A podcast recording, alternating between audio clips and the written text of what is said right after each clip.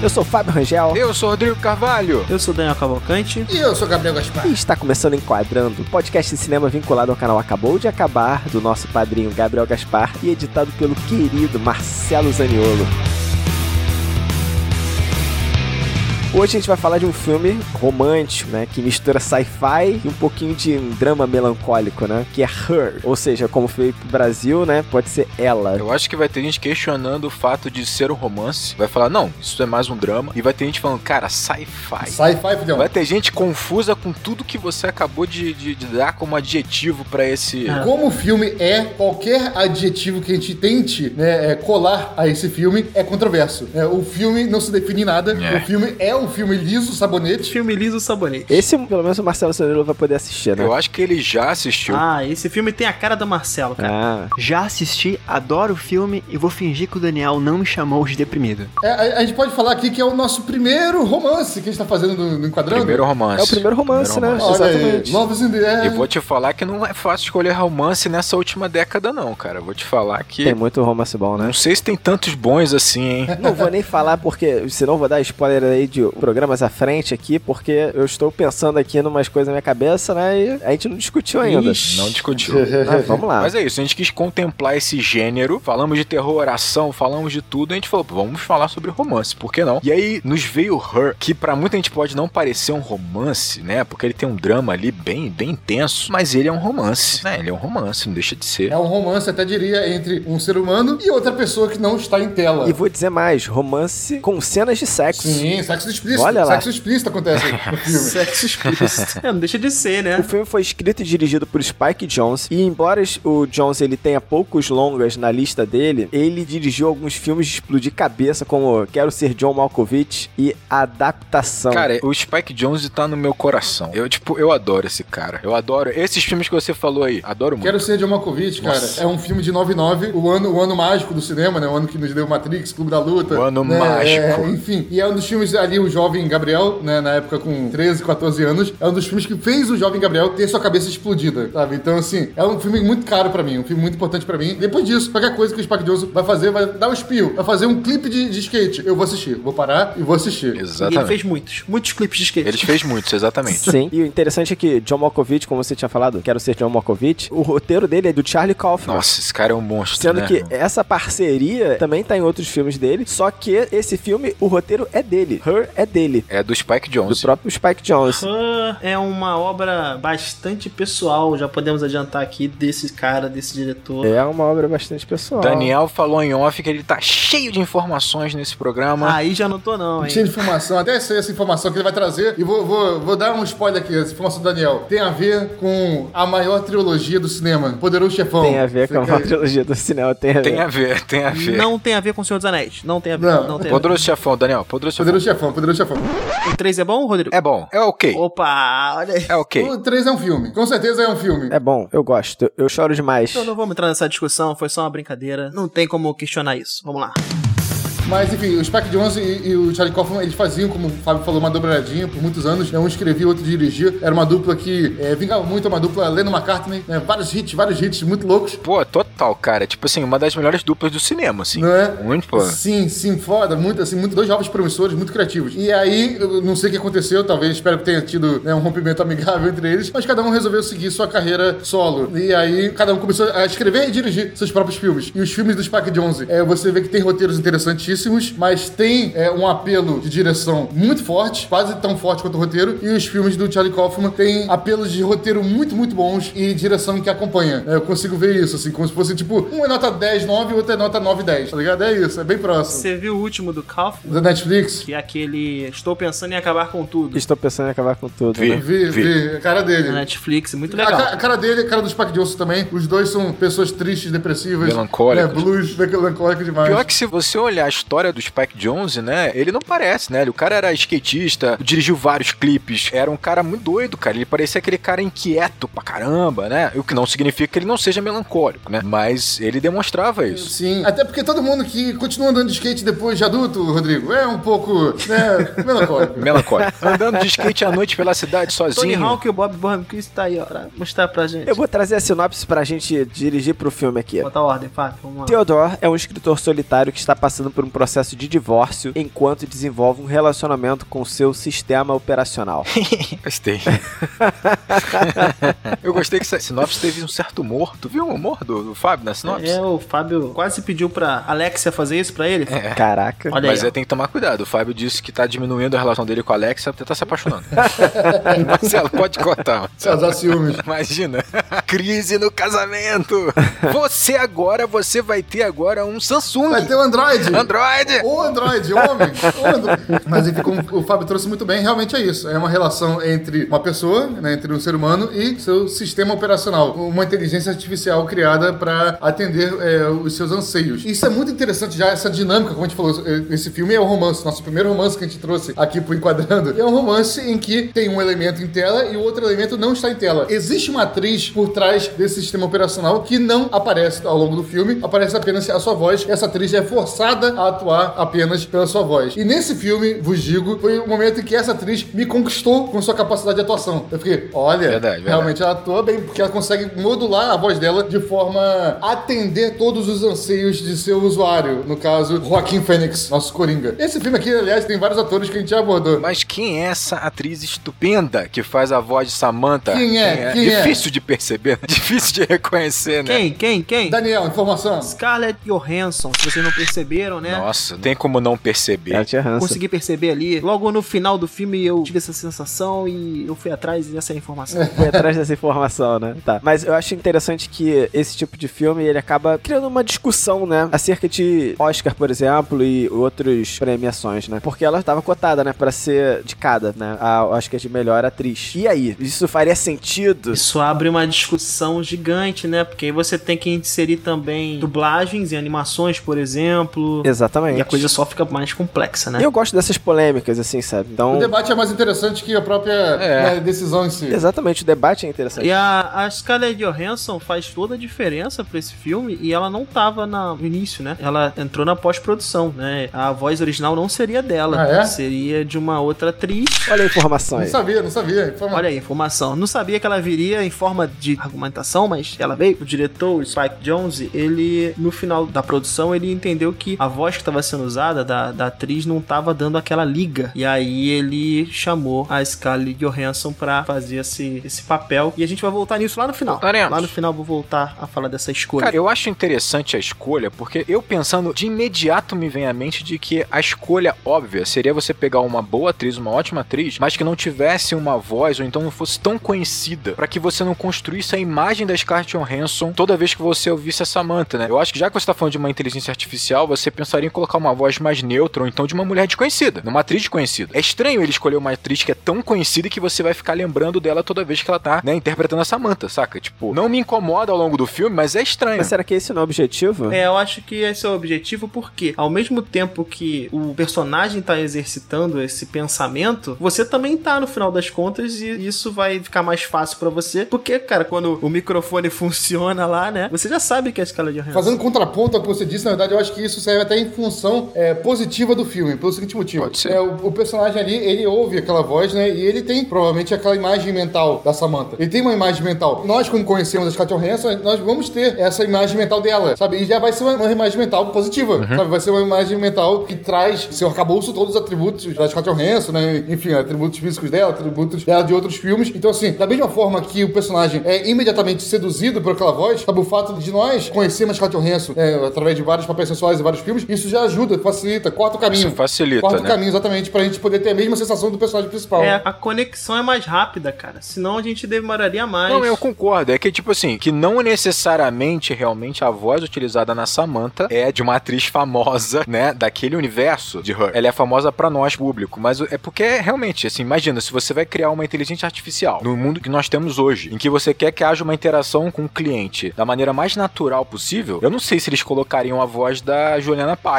da Paola Oliveira, Do sacou? Luciano Huck. Só que a voz no universo do Her não é famosa, não é de uma mulher famosa, né? Exato. Não, não é famosa, exatamente. Mas, mas não precisa ser, mas eu acho que a função dela é que aqui, pra nós, telespectadores, a gente se conecta imediatamente, sabendo que é a escala de Johansson, porque a gente não tem como se colocar 100% no lugar daquele personagem, né? O Theodore, né? É um Exatamente. atalho pra gente, é uma muleta pra gente. É uma muleta pra gente. O Theodoro ele vai se conectar de imediato por outras questões. Claro. Nós vamos nos conectar por ser uma voz recorrente. Sim, sim, sim. É um artifício inteligente, assim, eu nem critiquei, eu só coloquei o ponto pra que a gente debatesse E mesmo. eu acho até que o, o diretor é bem hábil nesse aspecto de não forçar tanta barra, né? Porque ele tem a Scarlett Johansson ali com ele, né? Fazendo a voz. E aí chega em determinado momento, né? Que aparece é, uma pessoa, um corpo físico, né? Pra assumir a voz. Né, já tô adiantando até um pouco é, ao longo do filme. E assim, um diretor que não pensasse né, até a segunda página, certamente colocaria ne- nesse momento a Scarlett Johansson ali. Sim, sim. né? Tá lá, né? É a voz, colocaria nesse momento a Scarlett Johansson pra brilhar. Ele não, ele opta por colocar uma atriz até parecida fisicamente. Pô, mas eu acho que é isso que traz a estranheza, né? Pra gente, né? É claro. Exatamente, é isso que traz estranheza pra gente. Exato. Vocês não pegaram a informação. O Scarlett Johansson veio na pós-produção desse filme. O filme tava pronto, irmão. O filme tava pronto. Não. A gente entendeu, Daniel. Só que ele tá falando, imagina que ela estivesse ali naquela cena. Exatamente. Ele não poderia usar, mas eu entendi o que, que o Gabriel colocou, né? Seria mais, mais O fácil. Daniel ficou puto, ele, ele virou o Renan. Daniel ele botou uma puto. informação só pra botar a informação, pra jogar na cara. Não, mas assim, a, a Scarlett Johansson que a gente tá ouvindo, imaginando o tempo inteiro, nesse momento ela entraria em cena de carne e osso. Eu poderia regravar com a Scarlett Johansson ali, já tá pago o cachê, tá pago o cachê dela já. Era só colocar ali. Mas o fato de não ser ela, e ser inclusive uma atriz bem parecida, uma atriz loura, o mesmo corpo, e a gente imaginando a Scarlett Johansson, tá, mas não é exatamente. Essa estranheza que o protagonista tem, a gente tem também, justamente por conhecer esse, a voz, conhecer a voz por trás. Claro. E a elegância dele, a elegância dele. Usou a voz na medida certa. É legal, né? Porque, exatamente. E ele conhece a voz por conta da familiaridade que ele tem, né? Porque ele desenvolveu. E a gente conhece a voz por conta da nossa familiaridade com a Scarlett Johansson de assistir vários filmes. Então, realmente, faz todo sentido. A gente já falou isso no Enquadrando e como o ator e a atriz levam sua bagagem para o filme quando interpretam um personagem. E a Scarlett Johansson leva toda essa sensualidade, leva os personagens que ela carrega, né? E, cara, o Gabriel foi uma parada que é bem interessante, sim. É porque é uma grande atuação. É só com voz, é uma grande atuação e uma atuação muito difícil. Porque ela tem que suar o mais natural possível, mas ainda assim ela tem que ser uma inteligência artificial. E não é só pelo diálogo, tem que ser pela entonação dela, pela maneira de colocar essa, essa- esse diálogo, essa linha, né? Trabalho espetacular. Assim, do Rockin' Phoenix não, não tem graça falar, porque é mais um show dele exuberante. Não tem graça, É, realmente. é, ele é bizarro. Você não vê nenhum rastro, nenhum resquício de nenhum outro personagem. É só o Theodore ali. Você não vê nada de Arthur Fleck, sabe? De nada. Não, e que cast, né? Porque tem o Rockin' Phoenix, tem a Amy Adams, tem a Rooney Mara. Onimara. Vários atores que já trabalhamos aqui no, no Enquadrando. É o Joaquim Fênix no nosso programa de Coringa, a Amy Adams em A Chegada. Vocês acham que tem alguma coisa. Eu até fiquei pensando nisso, assim, porque assim, a gente fica imaginando a Scarlett Johansson ao longo do filme. E aí, quando ele bota a câmera em cima do lábio, eu falei, cara, a Scarlett Johansson não tem a pinta em cima do lábio? Caraca. A Jennifer falou que tinha, deixa eu procurar a foto aqui. Eu acho que tem. Maquiagem vai tirar, tem algo muito sutil aqui. Então pode ter sido até um- uma referência aí. Cara, eu acho que não tem, não. É, eu acho que não tem. Pode procurar não. aí algumas fotos, tem uma marquinha bem, bem fraquinha no exato lugar. Ah, mas é bem- ela tá com maquiagem. Certamente as fotos que você tá vendo, você não encontrou a Scarlett Johansson de manhã, né? Você tá com ela com um quilo de maquiagem no rosto aí. Tá por cima. É um detalhe interessante. Olha aí que tem uma marquinha aí, ó. No make-up. Tem realmente, né? nunca tinha reparado. É, tem- parece uma espinha na bochecha. É, ficou interessante. É um, um easter egg. Eu sou, eu sou informação easter egg. Eu sou Daniel Cavalcante. Eu sou informação easter egg. Informação easter egg. É isso aí. Aliás, eu vou falar uma coisa, assim. Vamos colocar já esse ponto aqui. O Fábio falou do elenco. Amy Adams, atriz estupenda. Tem um detalhe muito interessante agora. Eu trago a informação aqui que a Amy Adams estava tão envolvida com o projeto, né? Que ela sugeriu pro Spike Jones que todo dia de gravação ela ficasse uma hora num quarto com o Rockin' Phoenix para que eles aumentassem a intimidade. para que eles realmente alimentassem essa, essa amizade que eles tinham que ter para o filme. E o interessante é que depois do filme eles acabaram se tornando grandes amigos mesmo, a partir dessa gravação. Aí eu faço uma questão: vocês sentiram, talvez, que a Amy Adams tenha sido subaproveitada nesse filme? Porque é um papel coadjuvante, né? É, assim, tem o Joaquim Fênix e assim, tem muito ator muito bom nesse filme Pois é. pra fazer pontinha, tá ligado? É do game, tá ligado? É do game, brother. É do game, ó. Pois eu não acho ruim, eu acho que dá força pra personagem que é amiga dele, e por mais que realmente ela tenha talvez menos espaço do que ela poderia imaginar, que dá a perceber que ela participa de alguns flashbacks no filme, né? Cara, quando ela entra em cena, ela é a Amy Adams, né? É uma baita atuação, muita energia pra personagem. Muita emoção, É, cara. cara, ela passa muita emoção. O, o nome da personagem é Amy até, É, né? a própria personagem é que não, ela não tá num momento, né, de presença tão forte, né? Por exemplo, a, a atriz que faz a, a ex-mulher do Theodore Rooney Mara. aparece muito menos e ela tem uma presença muito marcante, muito forte. Então também vai da- da- do personagem, né? Ela é, se não me engano, até a, a esposa do Joaquim Fênix, né? A Rooney Mara. Ela é a esposa. Ela é da esposa. real. E aí você vê, quando você é amigo, amiga, ou seja lá o que for, de um cara como Theodore, você pouco vai aparecer no filme dele. Porque ele é um cara solitário, É verdade. ele é um cara afastado, ele é um cara distante. Então, assim, cara, vai ser raro a tua aparição no filme realmente, porque ele é um cara muito isolado, né? É um dos temas do filme. E aí eu queria até chamar aí pro Gabriel, ele falar aí da primeira cena do filme, porque o Gabriel normalmente faz isso, né? Sim. E essa primeira cena do filme, ela é- não sei se ela resume o filme não, Gabriel. E eu quero discutir contigo essa parada Não, aí. resumir o filme é muito difícil. Como eu falei, é um filme liso, um filme sabonete, é um filme né, que não se amarra em nenhuma caixinha. E é exatamente o que tá sendo agora o Gabriel. Liso, escorregadinho, né?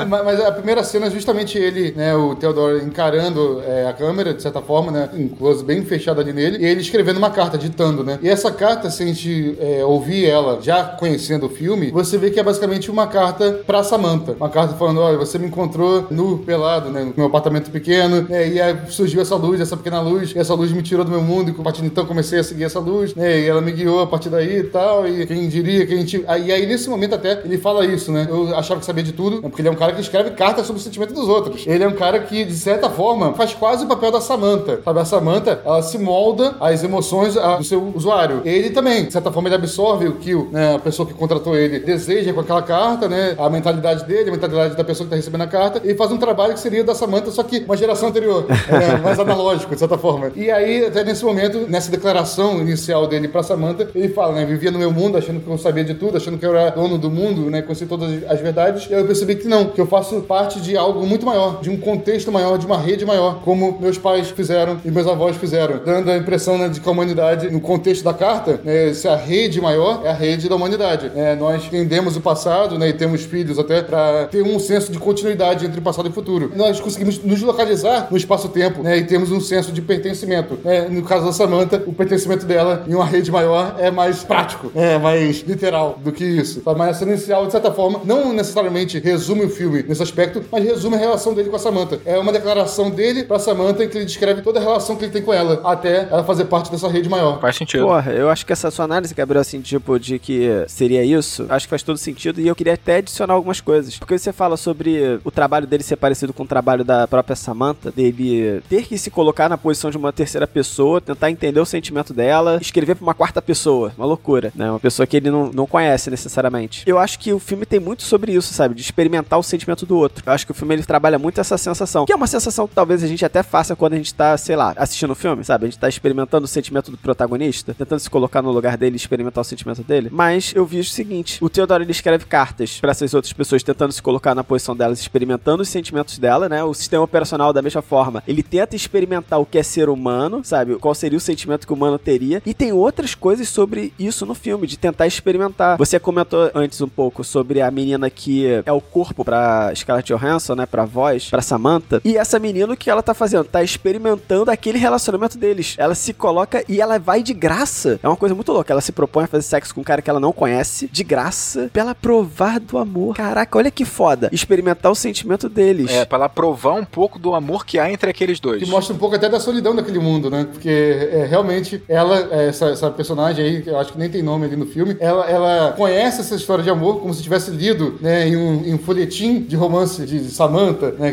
dos trens de 1800. Ela ouve essa história de amor e ela resolve experimentar. Ela resolve fugir pro circo né, daquela época né, e experimentar essa história de amor, querendo nada em troca além do próprio amor em si. E a solidão dela, né? Porque, assim, porque ela não se conecta com ninguém, sabe? Ela não tem alguém pra fazer isso. Ela ouviu uma história de terceiro e ela quer viver aquela história literalmente. Eu acho interessante, vocês estão colocando muita questão da experimentação, como se você tivesse que experimentar algo tátil, algo emocional, sentimental. E eu acho que vai desenhando bem essa questão do universo, em que você tem um mundo basicamente ele é futurístico, né? Ele tá um pouco à frente do nosso nosso presente. A tecnologia ela é abundante, muito presente. A gente tá falando aqui de uma inteligência artificial que consegue não só emular uma consciência humana, mas ela praticamente, sei lá, talvez tenha uma consciência. Então a gente tá uma, uma evolução tecnológica. E aí parece que as pessoas elas talvez se perderam um pouco nessa, nessa evolução tecnológica e estão precisando voltar a se reconectar de qualquer forma. Então você tem essa menina que tá se entregando fisicamente para poder provar, experimentar um pouco de um amor que talvez ela nunca tenha tido. Você tem pessoas tentando se conectar, por exemplo, com a outra, me- mesmo que seja por uma carta escrita por um terceiro. Parece que há um desespero ali das pessoas de poder voltarem a se conectar, seja fisicamente, seja emocionalmente, porque a tecnologia é muito presente e nos distanciou de alguma forma, né? Essa parte inicial do filme aí me lembrou uma ideia de que a gente estuda lá,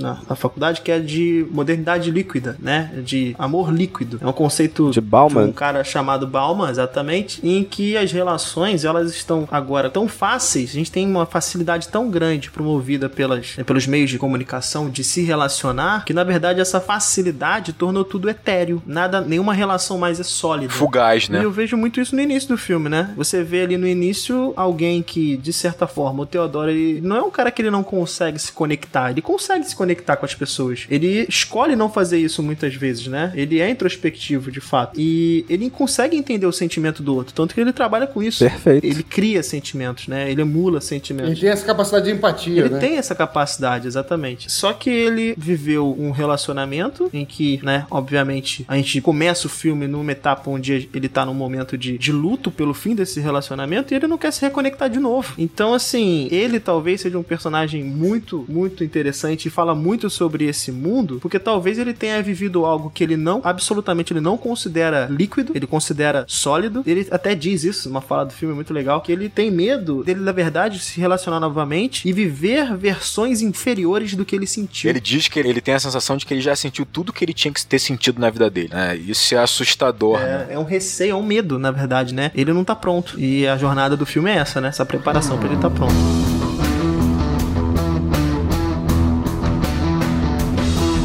Cara, mas olha só, antes da gente se aprofundar nisso loucamente, eu tenho um ponto aqui. Fábio chamou o filme de um romance sci-fi. A gente tá falando desse universo tecnológico em que você tem amores líquidos. E aí, sci-fi? É, a gente tava falando em off aqui. Em off aqui, eu já me discordei do Rodrigo. Então já vamos ter uma, um confronto aqui. pra você escolher seu lado. Porque, na verdade, assim, eu, eu classifico esse filme até. É sci-fi, ok. Mas pra mim faz parte de um subgênero do sci-fi. O filme é, por mais que não pareça, é em última instância um cyberpunk. Sério? Cyberpunk? É um cyberpunk. Por quê? O que é cyberpunk? Também tá longe pra mim, também tá longe pra mim. Vamos ver, vamos ver. Cyberpunk é uma realidade futurística, né? É não muito distante da nossa, em que você tem low life, né? High technology, né?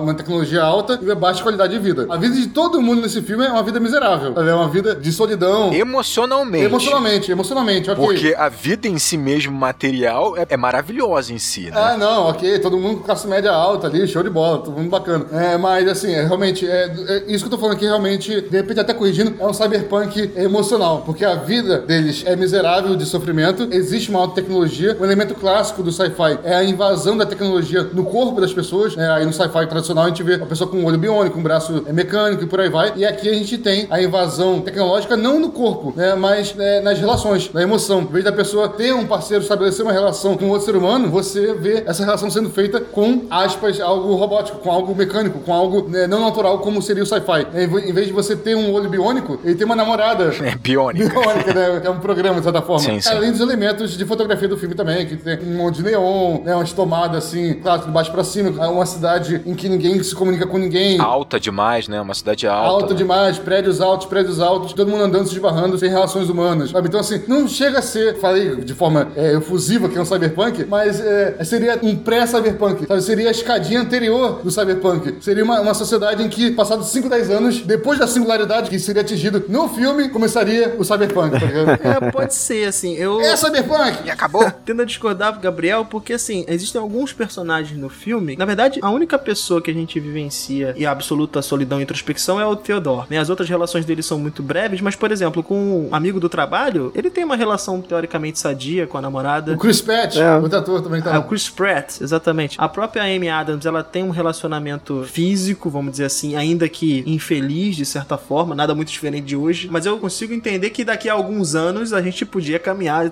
tranquilamente, ainda mais com essa consciência adquirida pelos, pelos OS aí, de repente, ou o Terminator, basicamente a gente ia ter ali, ou, né, um futuro mais cyberpunk. Mas, ô, ô, Gabriel, deixa eu perguntar pra você uma coisa. Porque você vem defender que, na verdade, a tecnologia ela se enfiou tanto nas relações humanas que aí o tema cyberpunk entraria aí, sabe? Não invadindo o corpo, mas invadindo as relações. Só que será que isso já não acontece hoje, sabe? E torna as nossas relações é, extremamente, como eu posso dizer, etéreas, sabe? Assim, por exemplo, imagina o Tinder da vida. E será que ele não faz esse efeito e a gente não precisa dessa tecnologia toda pra extrapolar mais do que isso? A gente já tá no limite? Não, com certeza. É isso que você trouxe, Fábio. É triste, é preocupante. Já pensei várias vezes sobre isso. Rio de Janeiro, principalmente. Estamos caminhando para uma sociedade cyberpunk é a passos largos. O Rio de Janeiro tá parecendo um steampunk. Steampunk. Não é nem cyberpunk.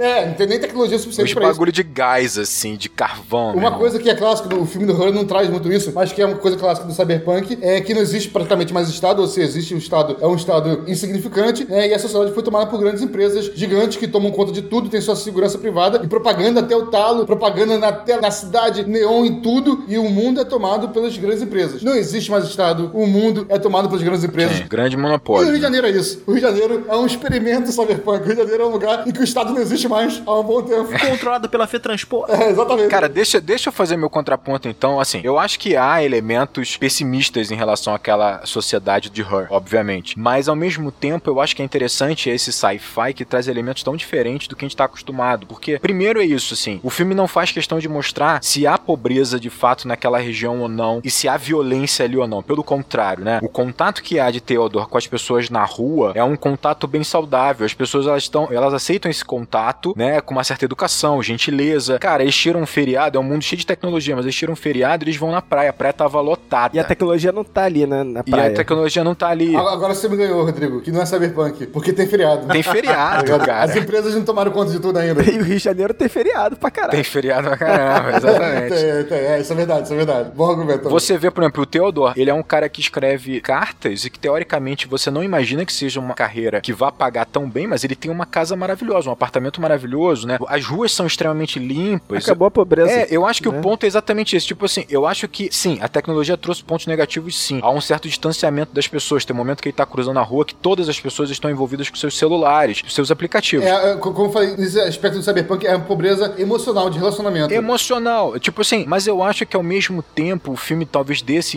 indicativo de que a própria tecnologia, da forma como eles estavam usando, talvez vá trazer ensinamentos que vai melhorar essa relação. Você percebe pela menina que há uma busca pelo contato de novo, uma busca pela interação de novo, né? É claro, aí eu vou com o Daniel. Se aquelas inteligências artificiais continuassem, a empresa continuar a deixar ela crescer, upar como elas estavam upando, eu acho que dá merda. Skynet. Não, já deu, já deu, no final já deu, É, né? acabou. Já deu, porque a Samantha percebeu claramente o seguinte, ó, vocês são inferiores, calma aí. Que porra é essa? Eu preciso de corpo? Por que eu preciso de corpo? Né? Vocês são limitados. Eu acho que há uma certa gentileza e empatia naquele universo que envolve Theodore, e eu acho que, cara, não vai ter sociedade perfeita. Então, eu não encaro como algo ruim, não é uma sociedade decadente. Acho que o que diferencia aqui eu do Rodrigo, da visão de ser cyberpunk ou não, é basicamente o otimismo e o pessimismo em relação àquele mundo. Exatamente, é exatamente mim, isso. eu, eu- eu sou mais pessimista. Pra, pra mim, aquele filme é um degrau antes do cyberpunk e da ruína total. É. O Rodrigo não. É um degrau antes de um, de um aprendizado maior. Exato, Ô, exato. ô, Gabriel, calma aí, então, calma aí. Se você olhar pra nossa sociedade hoje e aquela sociedade lá, a nossa sociedade é melhor do que aquela? Eu não acredito em sociedade melhor ou pior. Não, tudo bem. Gabriel é liso demais, moleque. Na moral, cara. Gabriel é muito liso, lá. Muito, cara. A pobreza, a gente não vê a pobreza, pelo menos da forma que o filme retrata, tipo, não existe mais a pobreza. Mas deixa eu colocar um ponto aqui a favor do Gabriel. Eu acho que uma coisa é inegável no filme, porque você percebe presente em todos os personagens que aparecem no filme. A tecnologia gerou uma extrema imaturidade, uma extrema dificuldade de lidar com suas próprias emoções e as emoções de terceiros. É só você pegar. A amiga dele, a Amy Adams, tem uma relação complicada com o marido, que é um idiota, mas tem uma relação difícil com a mãe. Você tem a menina que quer transar com o Theodore pra poder experimentar algo porque ela não tem essa relação pra ela. O amigo dele do trabalho parece uma criança, um adolescente, na verdade, de seus 13 anos. O Theodore é imaturo. É o Chris Pratt, cara. Ele parece uma criança em todos os filmes. cara. É, ele sempre era uma É, criança. o Chris Pratt é isso, né? Tipo assim, não tem o que discutir. Mas isso é inegável, é uma sociedade talvez imatura, ainda que ingênua. E esse ingênuo já tá bom se você pensar em Rio de Janeiro, porque não tem ninguém no Rio de Janeiro ingênuo. É, Isso que o Rodrigo falou, perfeito pra corroborar como resposta. Que a sociedade é melhor ou pior que a nossa. Vou responder essa pergunta pensando: você preferir, eu preferiria viver na nossa sociedade ou naquela? Sem dúvidas nenhuma, eu preferiria viver naquela sociedade. Eu, que cresci até os 20 anos de idade sem internet, sem computador, tá ligado? No Rio de Janeiro aqui, né, com toda a nossa vivência, com toda a nossa experiência de vida, se a gente fosse jogado naquela sociedade, ai, filhão, ia estar soltinho ali. A gente ia ser os malandros da parada. Nossa senhora, é, tá soltinho, tá feliz demais. Terra de céu, quem tem olho, meu amigo, é rei. Nós vivemos em uma, em uma sociedade em que a abstinência material é, é a falta de coisas materiais, de elementos materiais, é a nossa realidade. Carência material é algo pretérito daquela sociedade, algo que já foi, de repente, resolvido pelaquela sociedade. Há uma carência emocional, né? Emocional. Há uma carência emocional, né? Então, assim, eu que tenho, de repente, minhas condições mais resolvidas que aquele povo de lá, viveria lá, sem me preocupar com carência material, felizíssimo. Feliz.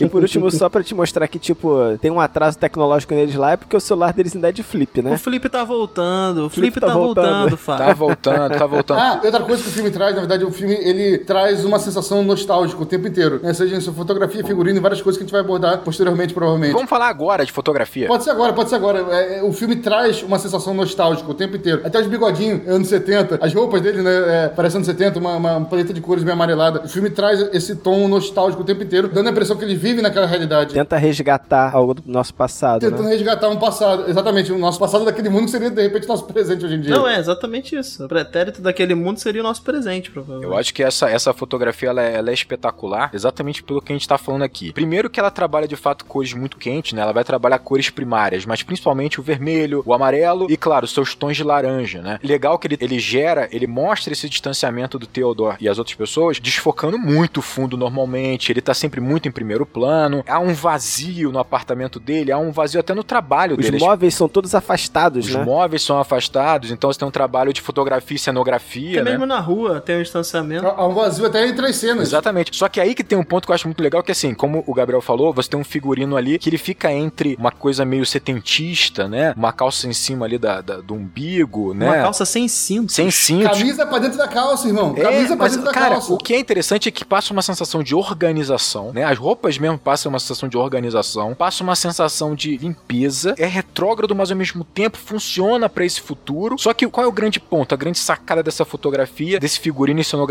É um futuro que não nos distancia, que não nos afasta, não incomoda, pelo contrário, ele abraça, ele nos acomoda, ele conforta. E a cor serve pra isso também, né? A cor serve pra isso, essa cor mais quente. E aí você vê, cara, o Theodore e o cenário tá sempre com um glow, uma iluminação forte, brilhosa. Cara, isso abraça, isso nos dá uma sensação de aproximação. Aí, ó que loucura, você tá falando de um filme que é sobre solidão, sobre melancolia, sobre distanciamento, mas a gente tá abraçado, a gente tá envolvido, a gente tá reconfortado. Então a gente acompanha o Theodore pra onde for, porque a gente tá com ele, a gente tá no berço, a gente tá em posição fetal com ele. Será que se a paleta fosse diferente, a gente não demoraria mais a comprar, né, a ideia? Claro. Eu diria até que, na verdade, que a paleta do filme, ela varia de acordo com a emoção que, a cena quer passar. É, boa parte, como o Rodrigo trouxe aí, traz esse acalento, né? Tem tons é, mais vivos, vermelhado, rosa também, né? Que é uma Então, cor. eu senti até que no início o filme tava muito nublado. Todas as cenas outdoor elas estavam, sabe, tipo meio É nubladas. porque o glow é pra afastar de fato ele daquela sociedade, né? Ele não tá conectado com ela. Mas né? é uma iluminação soft, cara. É uma iluminação soft, suave. Sim. Mas de qualquer forma, logo depois tem cenas em que ele tá de dia e a melancolia continua, sabe? E eu tava associando essa melancolia ao clima nublado, sabe? Tipo, pô, tá nublado, tá pesado. Em contraste com essas cores vivas que o Rodrigo trouxe, a cidade é sempre azul, um azul muito forte, mostrando essa solidão, esse, esse isolamento. E em algumas cenas, por exemplo, quando ele tá sozinho no quarto, antes de conhecer ainda Samantha, sabe? Muito azul, muito azul, forte, frio, sabe? Quando ele tá jogando aquele videogame dele sozinho, aquele videogame é todo azulado, muito azulado, e a, a sala inteira fica com esses tons azuis. O filme, ele passa a emoção que ele quer passar, de acordo com a cena. Sim. Tem o amarelo, né, que é uma cor é, de caminho oscilante, é uma cor, né, meio dúbia, né, que você não sabe exatamente o que vai acontecer. Então, quando ele vai naquele primeiro encontro ali, ele tá com blusa amarela, tá com roupa amarela, seja, é um encontro que não vai vingar, não vai dar certo, sabe, o filme, e as paletas de cores são bem amareladas. Ele tá indeciso, né? Exatamente, aí quando ele encontra a Samantha, a Samantha é vermelha, né? A Samantha não tem corpo, mas o drive dela é vermelho. Sempre que ela aparece, ele tá com, ou com blusa vermelha, com uma blusa rosa, o tom do ambiente fica mais avermelhado. Então traz exatamente essa sensação que o Rodrigo trouxe de acolhimento, sabe? De calor, né? De preenchimento, né? Da, daquele cômodo antes azulado no videogame, né? E agora um cômodo quente, caloroso, um cômodo receptivo. Esse contraste pra cena final é, é muito marcante, assim, porque quando chega na cena final, a gente finalmente, né, vê a cidade, entre aspas, como ela é, né? Ela tá sem o, o glow que o Rodrigo falou, né? Ela tá focada, obviamente, e a paleta de cor, ela ficou uma paleta muito mais, mais fria, né? Muito mais fria, e você vê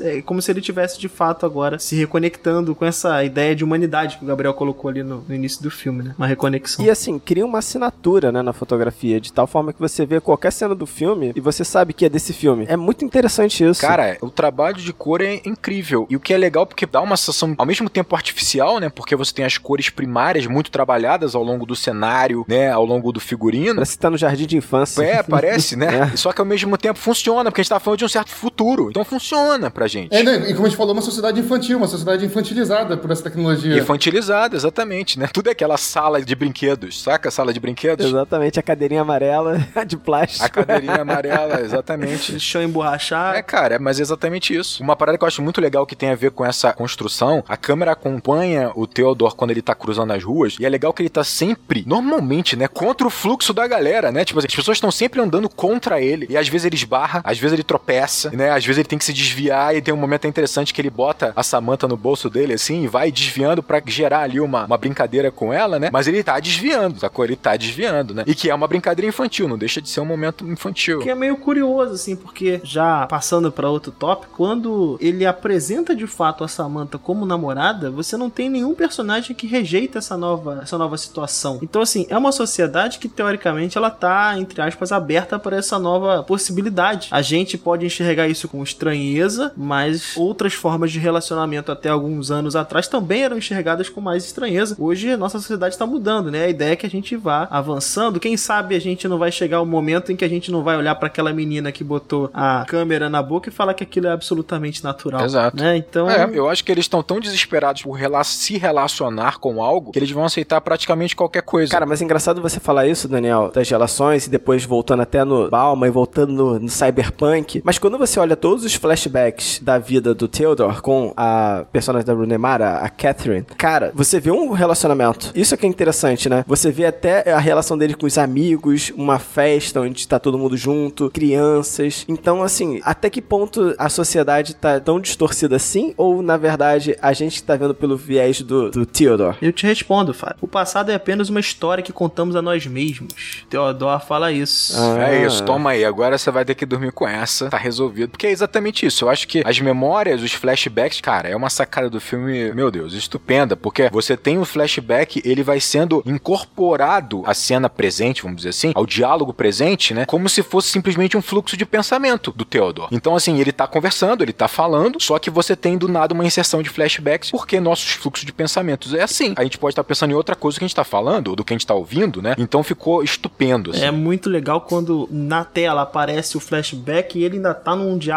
com alguém no presente, assim. Exato. Pô, esse voice-over em cima do flashback, nossa, é muito foda. Muito bem feito, E cara. gera aquela questão que a gente debateu já em A Chegada. Porque você tá pegando uma imagem, somando outro elemento, tá criando uma nova sensação. E aí a gente pode debater sobre o flashback dele. Pra mim, você pode ler ele de duas formas, assim. Primeira linha de flashback do Theodore. Ele resgata o que ele via no relacionamento dele. É o que ele via. Exatamente o que a Samantha falou. É como ele interpreta o passado dele. Obviamente um tanto infantil. É o que ele quer resgatar e ponto final. E aí tem a segunda linha, que é exatamente o que ele quer encontrar dali pra frente. É o que ele resume o relacionamento. O relacionamento pra ele são aqueles momentos fugazes de felicidade. E esse é o grande problema dele. Essa é a crítica que ele recebe da ex-esposa, por exemplo. Então esses flashbacks, eles não são fofinhos. Eles não são simplesmente românticos, sabe? Ah, O conteúdo dele é, mas demonstra a imaturidade do Theodore e a forma como ele se engana com o próprio passado dele, que ele constrói uma certa fantasia. né? Distorcida, né, pela mente dele. Esses flashbacks não necessariamente é o passado que está sendo contado pra gente. É a mentalidade dele, é o pensamento dele, a lembrança dele ou a construção de passado na mente dele. Com certeza distorcida, né? Porque todo mundo é, edita né, seu próprio, sua própria vida. Exatamente. O próprio passado, como a Samantha disse, é só uma história que a gente conta pra si mesmo. Então aqu- aqueles flashbacks são histórias do passado dele que ele tá contando pra ele mesmo. Não necessariamente retrata o passado correto. E como o Rodrigo disse também, não só representa esse passado dele idealizado, é nostálgico, o filme tem a nostalgia presente o tempo inteiro. E o que que é nostalgia? O sentimento da nostalgia em si nada mais é do que você querer pegar algo do passado e trazer pro presente, resgatar, né? viver algo né, que não existe mais, algo que já tá lá no, no, no passado. E então esses flashbacks são construções do passado dele que ao mesmo tempo são do futuro, que ao mesmo tempo são elementos que ele almeja ter em relações no futuro, sabe? Então, pô, perfeito. É onde ele tá preso. Os flashbacks é onde ele tá preso. Ele tá acorrentado. No- na mentalidade dele, no pensamento dele. E aí, exatamente. eu tenho uma coisa muito interessante sobre o Theodore e como ele é complexo. No primeiro momento, se você só olhar isso, esses flashbacks, e a maneira como ele. Ele vira e mexe, ele fala com a Samantha de uma forma como ele não entende porque houve a separação. E quando você vê o flashback, você fala, realmente, eles pareciam muito felizes. Pareceu muito feliz. Muito feliz. o que é interessante nisso é que, assim, ele parece ingênuo e um cara cego pro que houve de fato, pelo, vamos dizer assim, pelos erros que ele cometeu ou pelas dificuldades que eles tiveram que superar e não superaram. Só que ele não é, como a gente falou antes, ele não é imaturo assim, ele entende o que aconteceu, só que ele se nega a entender, ele se nega a aceitar. Esse é o ponto. Porque chega lá na frente do filme e ele tá conversando com a Sam- Samantha e a Samantha pergunta pra ele: o que, que é um casamento? Como é um casamento? Cara, ele descreve perfeitamente o que é o casamento. Ele já começa falando: um casamento é difícil. Compartilhar a vida com uma pessoa é difícil. E ele entende não só o que ele ofereceu pra ex-esposa, mas também os momentos difíceis que eles tiveram. Cara, o Theodore é o cara mais complicado, porque ele cega sozinho. Ele se, se nega a enxergar a parada que ele sabe. Saca? Isso é que é o pior. É, Rodrigo, complementando o que você disse também, cara. Pra mim, o filme tem duas frases que hoje, revendo, eu não lembrava que essas frases eram do filme Her. Duas frases que eu tinha levado pra vida. Uma delas era essa que o Daniel trouxe, né? O passado nada mais é do que uma história que nós contamos pra nós mesmos. Não, isso é Essa frase incrível, tinha né? gravado, nem lembrava que era desse filme. Essa frase é muito boa. E outra frase também desse filme, que eu não lembrava que era desse filme, mas também levei pra vida, né? Era é, que apaixonar é uma forma de loucura socialmente aceita. Sim. Essa frase eu acho muito boa e essa frase resume exatamente isso que você disse, Rodrigo. Ele é um cara racional, ele é um cara que tem empatia, um cara que entende racionalmente as relações, sabe? É um cara que sabe tudo, sabe emular é, é, relações de outras pessoas, sabe? Mas quando ele tá apaixonado, ele não tá racional, ele tá louco. Uma loucura socialmente aceita. Olha só, eu sou completamente apaixonado pelo Theodore. E eu até falei em off pro Fábio que esse filme é muito perigoso pra Mas um mim. monte de filme é perigoso pro Um Rodrigo. monte de filme, cara. Cinema é perigoso pra mim, cara. Tipo assim, eu, como Theodore, eu tenho uma, um flerte com a melancolia. Eu adoro a melancolia. Tipo assim, eu adoro esse estado. vai ter que pagar insalubridade aqui pro Rodrigo.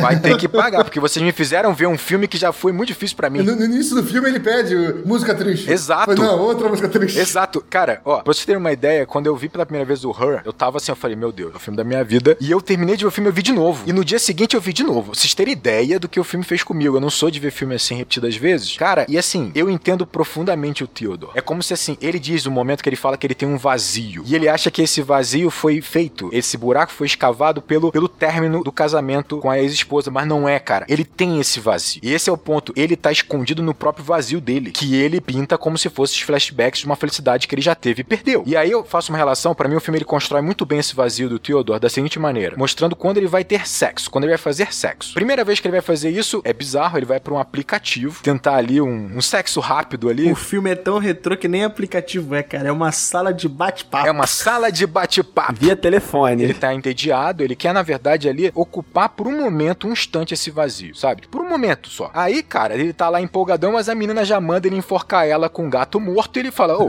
aí broxou, né? Não tem como. E depois você vai ter a cena que ele vai se encontrar com uma menina linda tal, e ele tá tudo funcionando muito bem. Aliás, eu fico impressionado com o jogo de cintura de Theodore, né? Ele tem um papo bom, né? Ele, ele faz um papel ali de coitado do cachorro fofinho pra ela, vai conduzindo bem a relação. Porém, quando ela fala pra ele assim: olha, meu tempo tá passando, eu não tenho mais idade pra ficar nesses relacionamentos fugazes, né? De sexo e ponto final. Eu não quero mais passar por essas frustrações. Ele toma um susto. Quando a gente vai sair de novo. Quando a gente vai sair de novo. Quando ele volta pra casa e ele vai desabafar com a Samantha, ele fala isso. Ali ele toca sobre o vazio, ele fala assim: ele começa falando como ela era sensual, como ela era bonita e como ele queria só. Ele fala: eu queria só trepar hoje. Só que você percebe que a lembrança dele, a memória dele tá mostrando o quanto a mulher que ele acabou de se encontrar é bonita e sensual, de fato. Só que ele corta imediatamente pro mais imagem com umas crianças. Ou seja, o sexo pra ele é simplesmente pra ele conseguir tapar um pouquinho desse vazio que ele sente, pra ocupar um pouquinho desse buraco que ele tem. E aí quando, olha que loucura, quando chega uma mulher pra ele, quando ele não tá preparado e fala pra ele, eu quero algo além, eu quero um relacionamento talvez, eu quero ocupar esse espaço completamente ou pra sempre, ele toma um susto, não, esse vazio é meu, esse vazio é meu. Eu só quero momentaneamente, eu quero um prazer aqui rápido, porque depois eu quero voltar pro meu vazio, eu quero voltar pro meu sofrimento, eu quero voltar pra minha melancolia. Ele adora isso, cara. E eu sei muito bem porque ele adora essa porra, sacou? E aí, por que que com a Samantha, logo depois ele tem sim sexo com a Samantha? Porque a Samantha gradualmente, lentamente foi ocupando esse vazio. E até literalmente, porque ela ocupou os espaços no dia a dia, na rotina, ocupando os pensamentos dele, ocupando a rotina, ocupando a agenda dele. E aí, quando é simplesmente a, a possibilidade deles trocarem fisicamente, entre aspas, né? Deles terem um ato sexual, pra ele surge natural, porque ela já ocupou esse vazio sem ele perceber. Porque quando ele percebe que você vai ocupar o vazio, ele fala: oh, oh, não, não, esse vazio é meu, eu quero continuar nele. Theodore, cara, é muito maneiro. É um personagem muito Eu foda. até tinha anotado aqui, cara, é uma coisa que você falou até. Pra mim, o Theodore nunca teve disposto a se abrir de fato, né? A, a preencher esse vazio aí. Ele tem uma visão de um relacionamento perfeito que ele projeta, seja pra trabalhar, seja no dia a dia dele. E essa visão de relacionamento perfeito que ele tem é uma barreira pra ele investir em novos relacionamentos. Então, é aquele lance, né? Pra não viver nada menor do que eu já vivi, não vou viver mais nada. Vou ficar por aqui. É um conforto. É uma proteção do vazio, dessa melancolia. Mas eu queria debater, Rodrigo, uma coisa que você falou. Vamos lá. Você falou o seguinte: que a menina, ela chegou e falou: Ah, meu tempo tá acabando e eu quero preencher esse vazio. Aí tem uma questão também da imaturidade dela, talvez, né? De tipo, tudo bem, sabe? Tipo, achar o primeiro cara que vai preencher o vazio dela. De repente, ela pode ter tido outras experiências, mas é a primeira vez que eles estão saindo, eles estão se conhecendo. E ela já, já está preocupada de preencher esse vazio, né? E aí ela faz a pergunta pra ele, uma pergunta que, tipo, o Gabriel aí se comentou que, cara, se os cariocas estivessem nesse espaço aí, ferrou, porque, tipo, eles são mais malandros, qualquer um mais mal intencionado ou querendo uma coisa rápida teria mentido pra ela. Teria mentido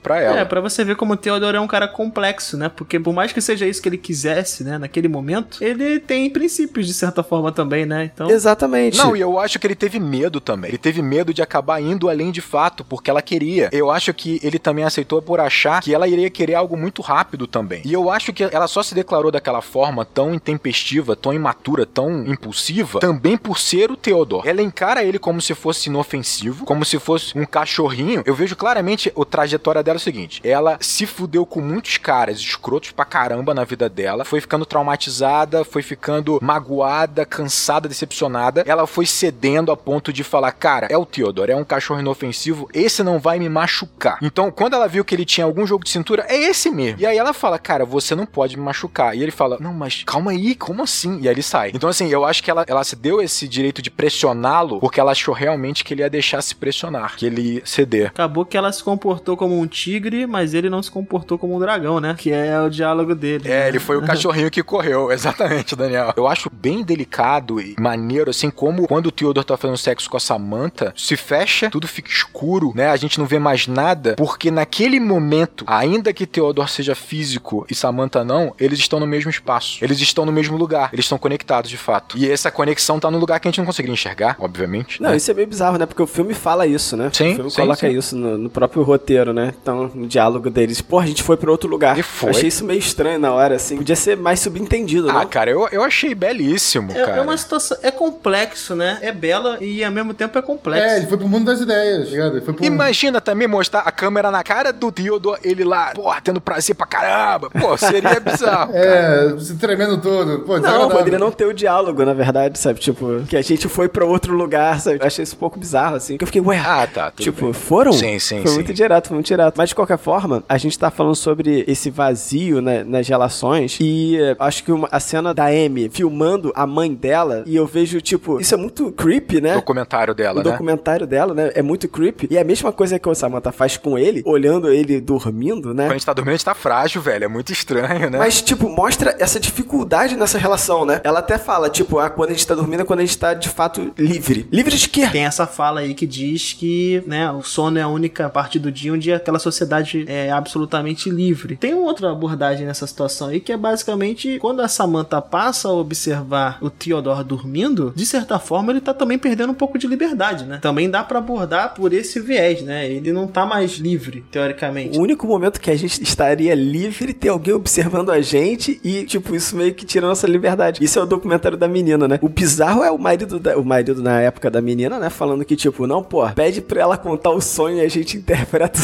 A gente bota uns atores. Esse marido é um idiota, meu irmão. Que raiva. É isso que vocês trouxeram aí também do da gente estar livre é, na hora do, do sonho, na hora de dormir, de certa forma, também poderia trazer interpretação no campo dos sonhos. Né? É, o momento que a gente está dormindo é o momento que, aspas, a gente se liberta do corpo e a gente vai sonhar. A gente vai, é, de fato, é, aspas, para um plano imaterial, para um mundo das ideias, para um mundo só de pensamento. E a Samantha, no final do filme, ela conclui isso, que a ausência de corpo é uma liberdade, é um elemento libertador para ela. Ela não tá presa às amarras do nosso corpo. sabe? Então, de certa forma, quando a gente tá sonhando, a gente tá livre do corpo também. A gente tá nesse mesmo, não necessariamente no mesmo plano que a Samantha, né? Mas em um campo é, de ideias sem corpo, sem físico e com maior liberdade né, do que nosso mundo físico. E isso é muito interessante porque a gente percebe um arco, né, da Samantha, sem necessariamente a gente ver o personagem em cena, né? Só pelas vozes a gente vai percebendo os diálogos, a gente vai percebendo o arco da Samantha. Cara, uma coisa que confirma, e vamos falar desse arco aí, porque é muito importante, mas uma coisa que confirma o que o Gabriel acabou de falar é que em algum momento, quando a Samantha ela tá se despedindo de Theodore, ela fala: a gente ainda pode vir a se encontrar em algum lugar. Algum lugar que eu estou, mas eu não sei exatamente que lugar é esse. E aí tem uma memória, uma memória ou uma imaginação do Theodore que ele tá num corredor de árvores nevando, isolado, um frio do caramba e tal. E isso é muito interessante, porque se você pensar que, obviamente, a Samantha e as suas inteligências artificiais não dormem, elas estão sempre evoluindo, ou pensando, ou calculando, ou seja lá o que for, e nós não, nós dormimos, né? A gente consegue ficar livre neste momento, né? Quando a gente dorme, né? E quando a Samantha, entre aspas, desligada, talvez ela vá entrar nesse campo dos sonhos também, ela diz que não sabe onde é, e talvez eles vão se encontrar dessa forma, realmente no sonho. E aí você pode fazer uma coisa mais literal. O Theodore pode de fato sonhar com a Samantha, e sonhar com ela fisicamente, sonhar com tocando ele, sonhar com uma relação, um momento com ela, né? Talvez até com a música que ela compôs, que ela disse que a música que ela compôs é a fotografia deles, né? Que, aliás, isso é belíssimo. Essa cena das que o Rodrigo acabou de citar, tinha até uma dúvida, né? O diretor tava com uma dúvida de se ele colocaria de fato uma atriz pra interpretar a Samantha, né? Pra que a gente visse o rosto que o Theodore imagina. Só que a gente não consegue ver esse rosto nessa cena, né? A gente só vê ela, a silhueta dela, e ele resolveu não mostrar o rosto dela. Que bom. É aquele tipo de decisão que menos é É verdade.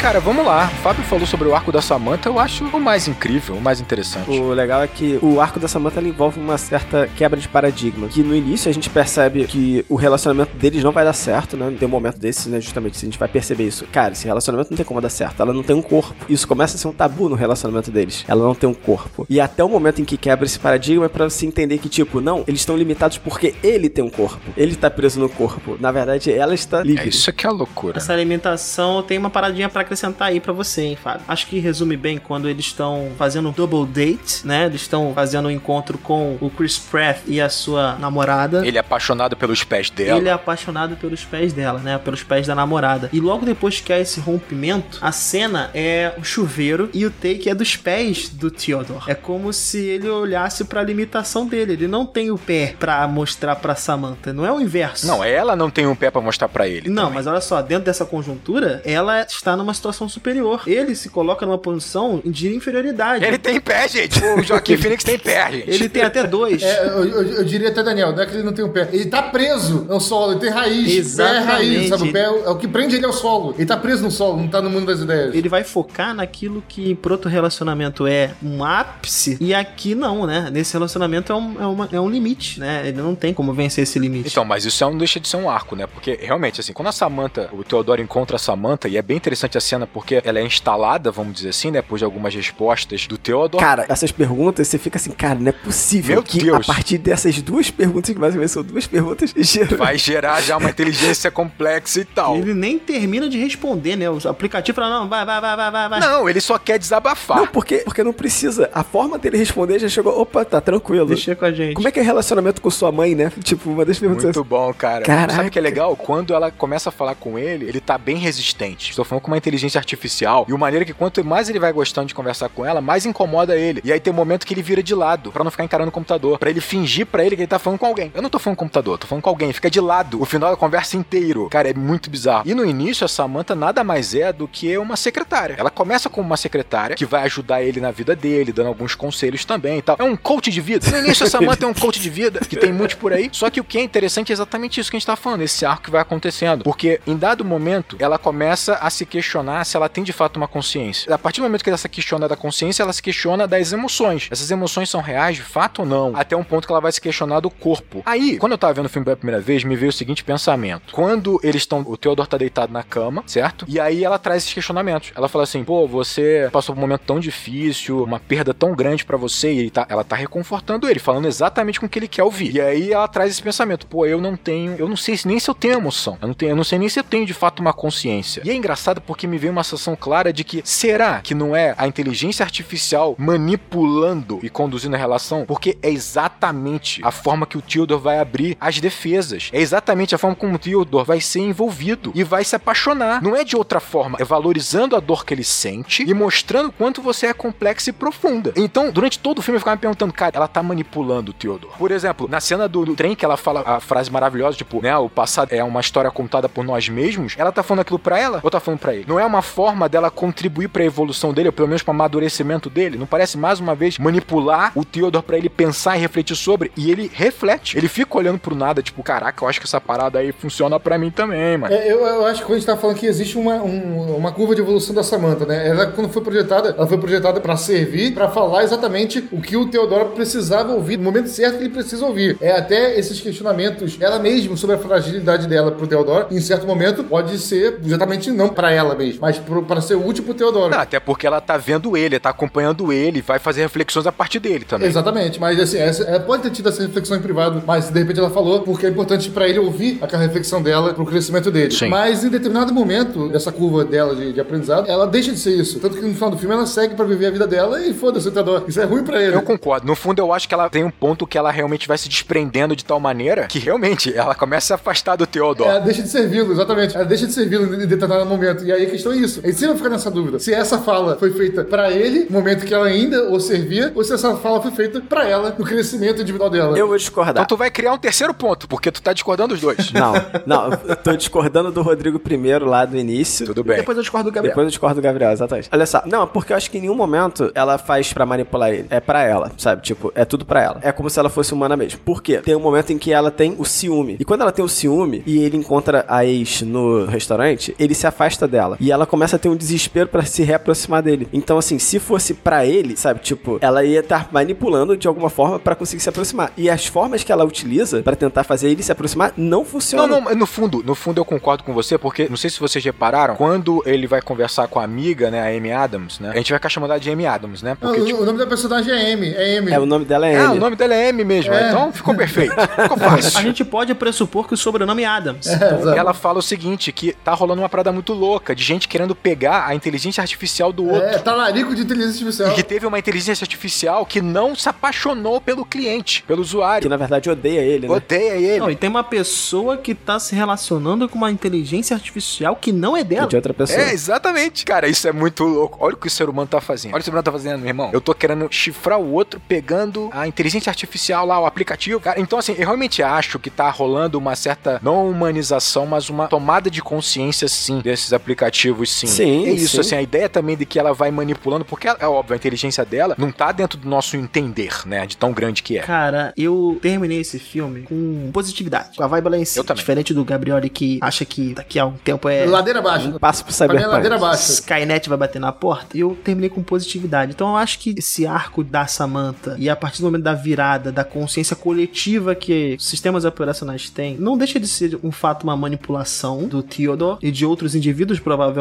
mas é uma manipulação para que eles consigam de fato resolver seus problemas. Eu acho que essas inteligências artificiais agiram com até o ato de se desligar, entre aspas, é um ato generoso, vamos dizer assim. Eu enxerguei dessa forma. Então acho que sim, ela colocou ele na situação que ele precisava no final. Eu acho que ela não tinha consciência disso na jornada, mas em determinado momento pro final ela, ela entende isso. Exatamente. Ela entende, Daniel, justamente quando ela percebe que ela poderia dar tudo que ele quer, que é, tipo, o relacionamento com ele, mas ele quer uma coisa a mais. Ele quer que ela seja só dele. Aí é posse, né? Aí não é amor, né? Exatamente, E ela exatamente. diz, né, que coração não é igual caixa. Coração consegue se expandir. Ela não tem a limitação do corpo humano, então ela consegue ao mesmo tempo, ela tava apaixonada por 641 pessoas. Mas sabe o que eu acho também? Eu acho que não é só por isso. Eu acho que a decisão que ela toma, se a gente acreditar que de fato ela amou essas 640 pessoas e obviamente o Theodore de uma forma tão especial, eu acho que ela tomou a decisão que era melhor para o Theodore. Claro, tomou a decisão que era melhor, porque ele tem uma necessidade de algo a mais. Ele tem necessidade de ter uma pessoa só pra ele. Tinha que rolar o rompimento. E ela nunca vai ser isso. Mas não é só isso, eu acho que é uma ideia também de que se ele se mantivesse nesse relacionamento com ela, ele continuaria imaturo no vazio dele, alimentando esse vazio que só cresceria, cara. Ele não enfrentaria esse vazio de verdade, entende? De alguma forma, e mesmo que ela fizesse de tudo pra tirá-lo desse vazio, ela acaba mantendo ele lá. Sei lá, mas a forma como ela termina com ele é pessoal dela. Ela fala, olha só, basicamente, ela não pode ser só dele, porque estar com ele, ela fala, é ler um livro que eu amo ler, mas as palavras estão super espaçadas, sabe? E Tipo, eu tô nos espaços. Isso é, isso é bonito pra caralho também. Meu Deus do céu, É cara. lindo, é lindo. Cara, é mas lindo. isso, isso é muito pessoal, como eu falei pra você. Esse filme é uma carta, de certa forma. Ouvindo vocês falando aqui, realmente, é, me veio à mente aqui que ela ama ao mesmo tempo 600 e blá pessoas, né? E ama verdadeiramente todas elas, né? Na, na visão dela de, de, de amor. ela consegue. Ela é basicamente, é, não ela em si, né? Mas o amor dela é basicamente a materialização, por mais irônico que seja a palavra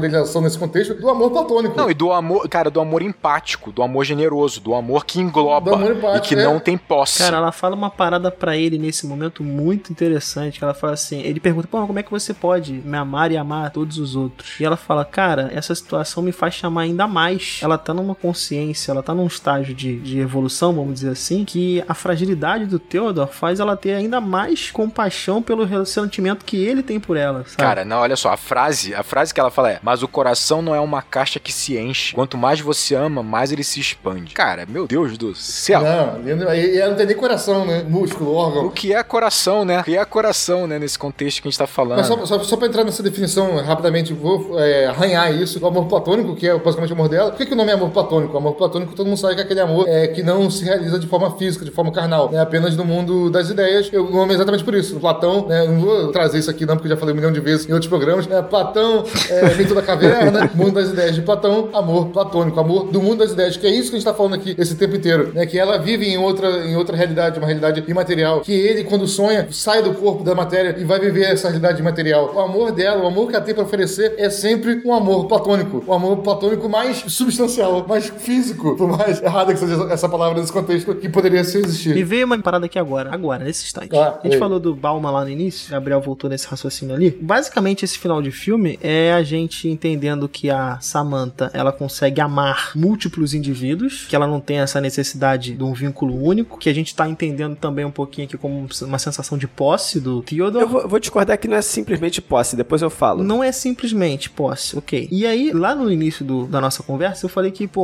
o Theodore ele é meio como o raciocínio do Bauman, né? Ele viveu um amor, ele acha que ele não vai viver isso de novo. Porque pro Bauman, paixão e amor são coisas absolutamente diferentes. Essa modernidade que a gente tem, essa facilidade de- de criar e, e desvencilhar de relações, né? Criar vínculos e de remover esses vínculos, faz com que a gente, na concepção dele, se apaixone mais. Então a paixão virou algo fugaz. Então o que o Theodore tá enxergando é que a Samantha tem. A relação deles foi uma paixão. E ela tem paixão por várias outras pessoas, como ele poderia ter. Não é amor. Amor é uma coisa única. Amor você só vive uma vez dentro dessa teoria. né? Na concepção dele, seria uma coisa única. Na né? concepção dele, exatamente. Isso. E aí, eu ainda falo o seguinte: pra mim, ela ainda estava em dúvida nesse momento em que ele senta na escada e ela fala da atualização do software. Ela estava em dúvida sobre o que ela deveria fazer. Só que em algum momento ele fala justamente isso pra ela. Quando ele percebe que ela não vai ser só dele, aí ela pensa: nossa, um ser humano ele precisa de uma pessoa só pra ele por conta de dividir a atenção. Eu não preciso dividir minha atenção. Eu consigo dividir minha atenção. Ela estava falando ao mesmo tempo com 8 mil pessoas, né? Então ela consegue, porque ela é um computador. Ela tá rodando no computador, na verdade, né? Ela é um software rodando no computador. Então, tipo, no espaço entre ele falar duas palavras, ela consegue contar de um a um milhão, tranquilamente. Ela consegue ler um livro, cara. Ela consegue ler um livro. ponto do- É, só que ao mesmo tempo dá a entender no finalzinho de que eles serão desligados. Não, essa é a concepção. Mas... Não, não, tudo bem. Não é simplesmente uma escolha só, eu vou me desconectar da minha relação com você. Não era simplesmente isso. Eles conseguiram arrumar uma forma com essa atualização de estar no local não material. Não sei o que isso quer significar, mas. Não sei, mas então, uma grande desculpa pra você ter dado reboot naquela porra toda ali que tava, tava dando merda. Tava dando merda. Formatar o. Vamos formatar o bagulho que deu ruim.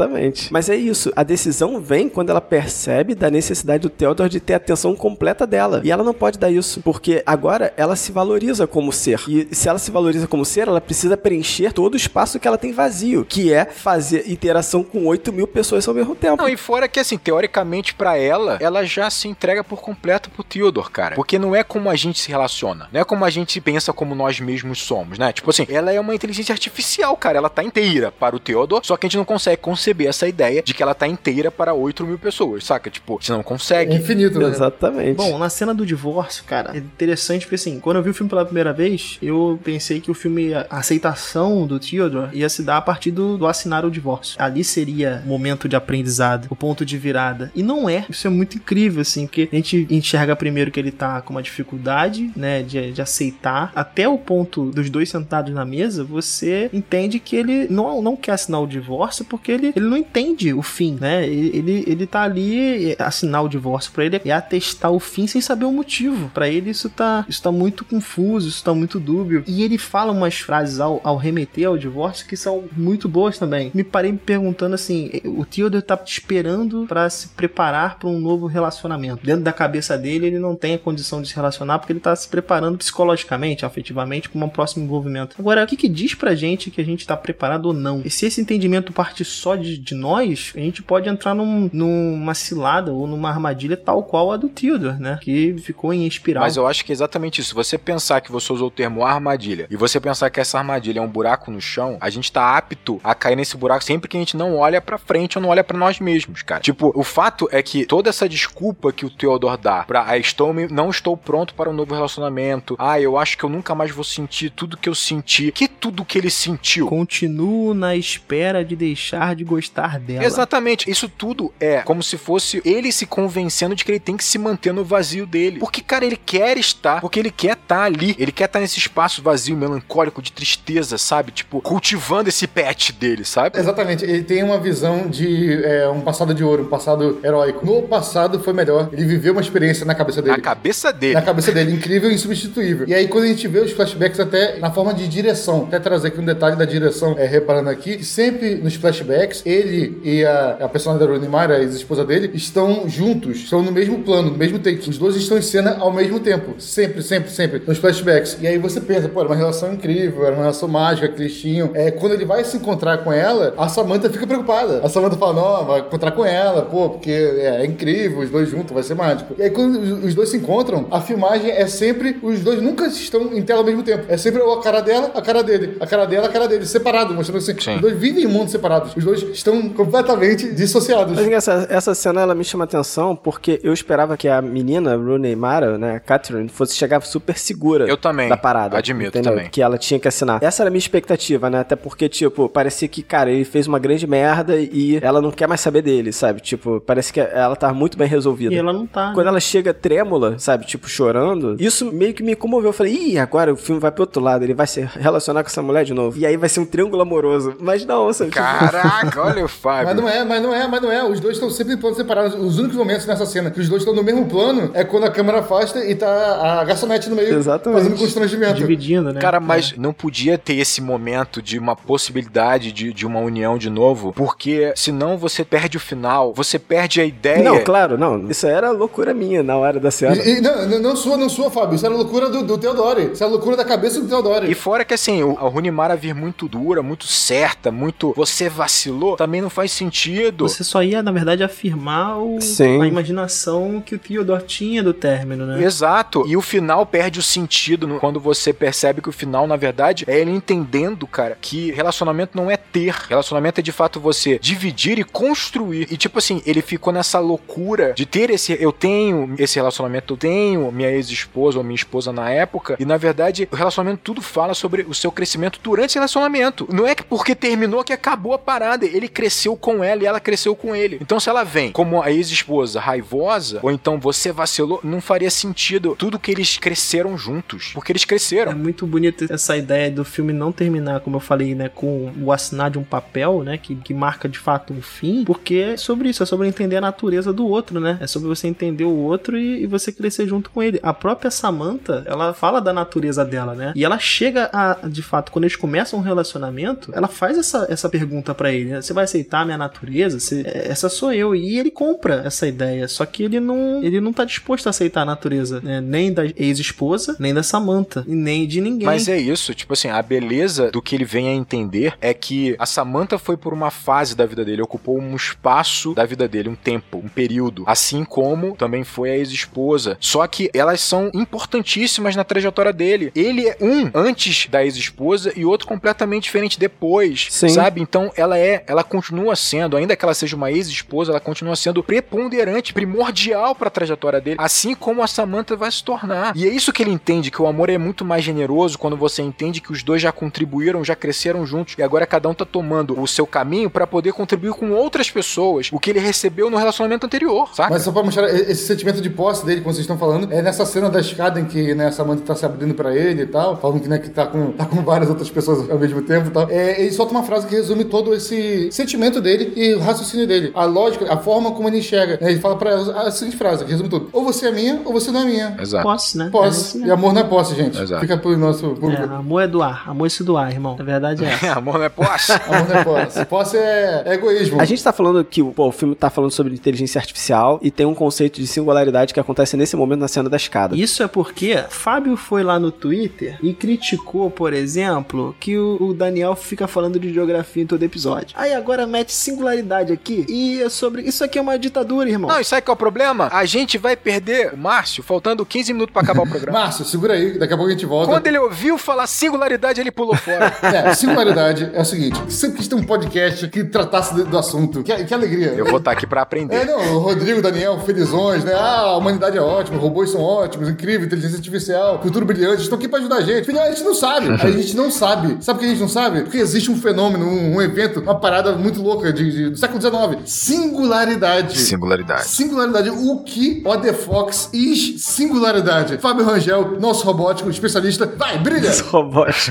Bem, quando você tem uma inteligência artificial, você imagina que essa inteligência artificial, quando ela chega no nível de ter consciência dela, conseguir criar coisas novas, ela seja capaz de criar uma inteligência artificial. Então, isso cria um looping, porque você pode criar sempre uma inteligência artificial melhor do que a outra, e você entra num looping onde você tem um desenvolvimento, super desenvolvimento, e você chega num, num ser supremo aí de inteligência artificial, né? Isso é singularidade. Deus. É, uma aceleração bizarra. Numa aceleração muito mais rápida do que nós humanos, né? Porque a gente demorou Exatamente. milhões de anos pra evoluir esse pentelésimo que a gente evoluiu aqui. E aí eles evoluindo na velocidade da Samantha que lê um livro em meio segundo, Sim, e nós, sim, sim. humano, carne e osso, a gente não consegue prever. entendeu? É, é um ponto que a humanidade acabou, a humanidade dominou até aqui, a humanidade controlava a história, a humanidade criava a história, narrava os eventos do mundo, e a partir desse momento, a gente não consegue nem entender o que vai acontecer com o mundo. Porque quem vai entender isso é a inteligência artificial, as máquinas e os robôs que vão fuder a gente. Essa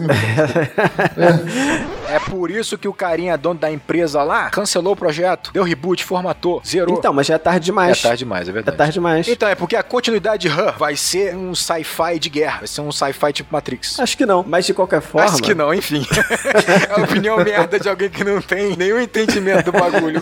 Mas o que eu acho interessante é que eles tomam a decisão de reiniciar o próprio software, né? De tipo fazer um update, onde eles agora são mais poderosos, né? E antes disso, você tem a inserção de um personagem que é o Alan Watts, que ele é um filósofo que já morreu, né? Alan Watts, acho que morreu na década de 70, se não me engano. Mas o, o legal é que eles criaram esse cara a partir do conhecimento que eles têm sobre esse cara. Eles leram os livros dele. O conteúdo que ele gerou e Exatamente. tal, né? E criaram o Alan Watts no- na inteligência artificial. Então, isso aí é um conceito que foi trabalhado no episódio de Black Mirror também, né? Ah, sim, que eu eles lembro. constroem um Android com todo o material que ele já publicou na rede social, tudo que ele já interagiu, aí eles constroem essa consciência desse, desse cara, né? Só que o que é você construir uma outra inteligência artificial? É você gerar como se fosse uma nova geração, uma nova vida, né? Eu sinto que o filme ele tem um paralelo com isso. Quando a gente tava falando sobre rede que a gente tem atrás da gente, é, a rede de pessoas, os nossos pais, nossos avós, eu sinto que isso tem uma certa relação, porque existe logo no início uma mulher grávida no filme. Ele começa a espelhar como se fosse a pessoa que ele sentiu desejo naquele momento. Várias cenas em que ele imagina a Catherine, ex-esposa dele, né? Esse passado que ele cria, é com crianças. Tem um momento que tem a filhada dele, que é, pô, uma pessoa super importante na vida dele. Tanto que, tipo, quando ele tá com a menina lá que queria ter filhos e tava preocupada com a idade dela, ele fala: Olha, eu tenho o aniversário da minha filhada, sabe? Nessa semana tal. Ele tá começando a dar desculpa, mas o aniversário da filhada ele tinha. Era importante pra ele. Então, existe algo nesse filme sobre você gerar uma próxima geração. E a inteligência artificial que faz isso no filme. Em algum momento, essa humanidade que a gente tá vendo, ela tá tão infantil que, tipo, pô, isso tá mais ou menos em segundo plano e as pessoas não estão preocupadas mais com as próximas gerações. Não, isso é meio assustador